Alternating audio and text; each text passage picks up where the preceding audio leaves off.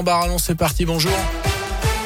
Bonjour Jérôme, bonjour à tous. Elle a une sortie, elle les doudounes, les gants, le bonnet, cette vague de froid annoncée pour la semaine prochaine. On va perdre 3 à 6 degrés par rapport à ce week-end. La journée de jeudi s'annonce la plus glaciale avec moins 2 à 2 degrés en moyenne et de la neige possible en pleine, notamment chez nous dans la Loire et la Haute-Loire. À retenir cette soirée agitée dans le centre-ville de saint avec une rupture de canalisation hier soir vers 21h dans un immeuble de la rue Edmond Charpentier près du quartier de Bergson.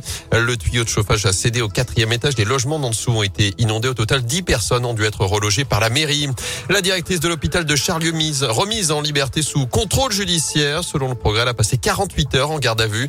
Cette femme de 49 ans est soupçonnée d'avoir participé au détournement de 250 000 euros en favorisant un proche lors de l'attribution d'un marché. Elle est mise en examen pour détournement de fonds publics et recel de blanchiment aggravé. Le confinement des non-vaccinés n'est pas nécessaire en France, mais si une troisième dose est efficace et nécessaire, on l'intégrera dans la logique du pass sanitaire. C'est ce qu'annonce ce matin Emmanuel Macron dans un entretien à la Voix du Nord. Le chef de l'État dit attendre l'avis des autorités sanitaires à ce sujet, alors que la barre des 20 000 nouveaux cas de Covid a encore été franchie en France. Hier, le taux d'incidence vient de dépasser la barre des 100 cas pour 100 000 habitants en Haute-Loire. On est à 129 désormais dans la Loire.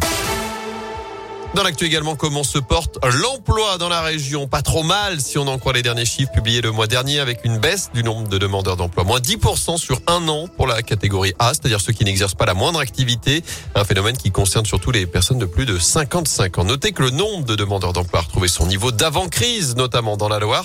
Et dans le même temps, Pôle emploi enregistre une augmentation des demandes de formation. Les précisions de Vincent Giquet, responsable du service statistique en Auvergne-Rhône-Alpes. En 2020, on a fait beaucoup d'entrées en formation malgré la crise, puisque si on se compare par rapport à 2019, on est sur une hausse de plus de 10%. Et ce chiffre, il s'explique notamment par alors un fort redémarrage après la période de confinement. On le voit sur euh, les derniers mois de l'année, là, il y a eu euh, un nombre de formations qui a été euh, très important.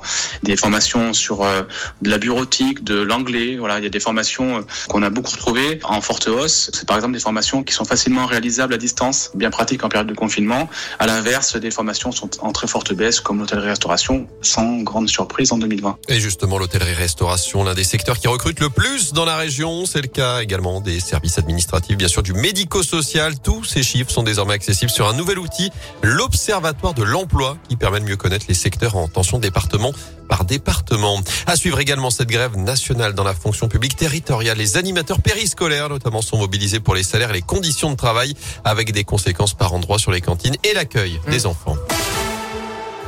En foot, la mise au point de Claude Puel, le manager général de la SS, s'explique enfin sur l'affaire Stéphane Ruffier. Sur RMC, Puel évoque notamment des propos déplacés en plein match de la part de l'ancien gardien des Verts. Je n'avais jamais entendu ça de la part d'un joueur à son entraîneur, dit-il, avant de révéler également la réaction virulente de Ruffier quand il a voulu le faire souffler au profit de Jesse Moulin.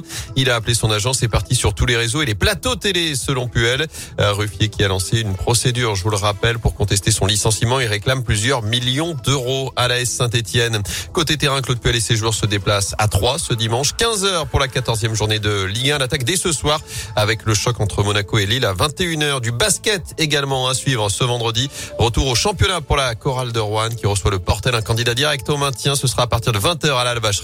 Et puis en probé, le leader Saint-Chamond accueille Lille sur le parquet de la Halle Bouloche.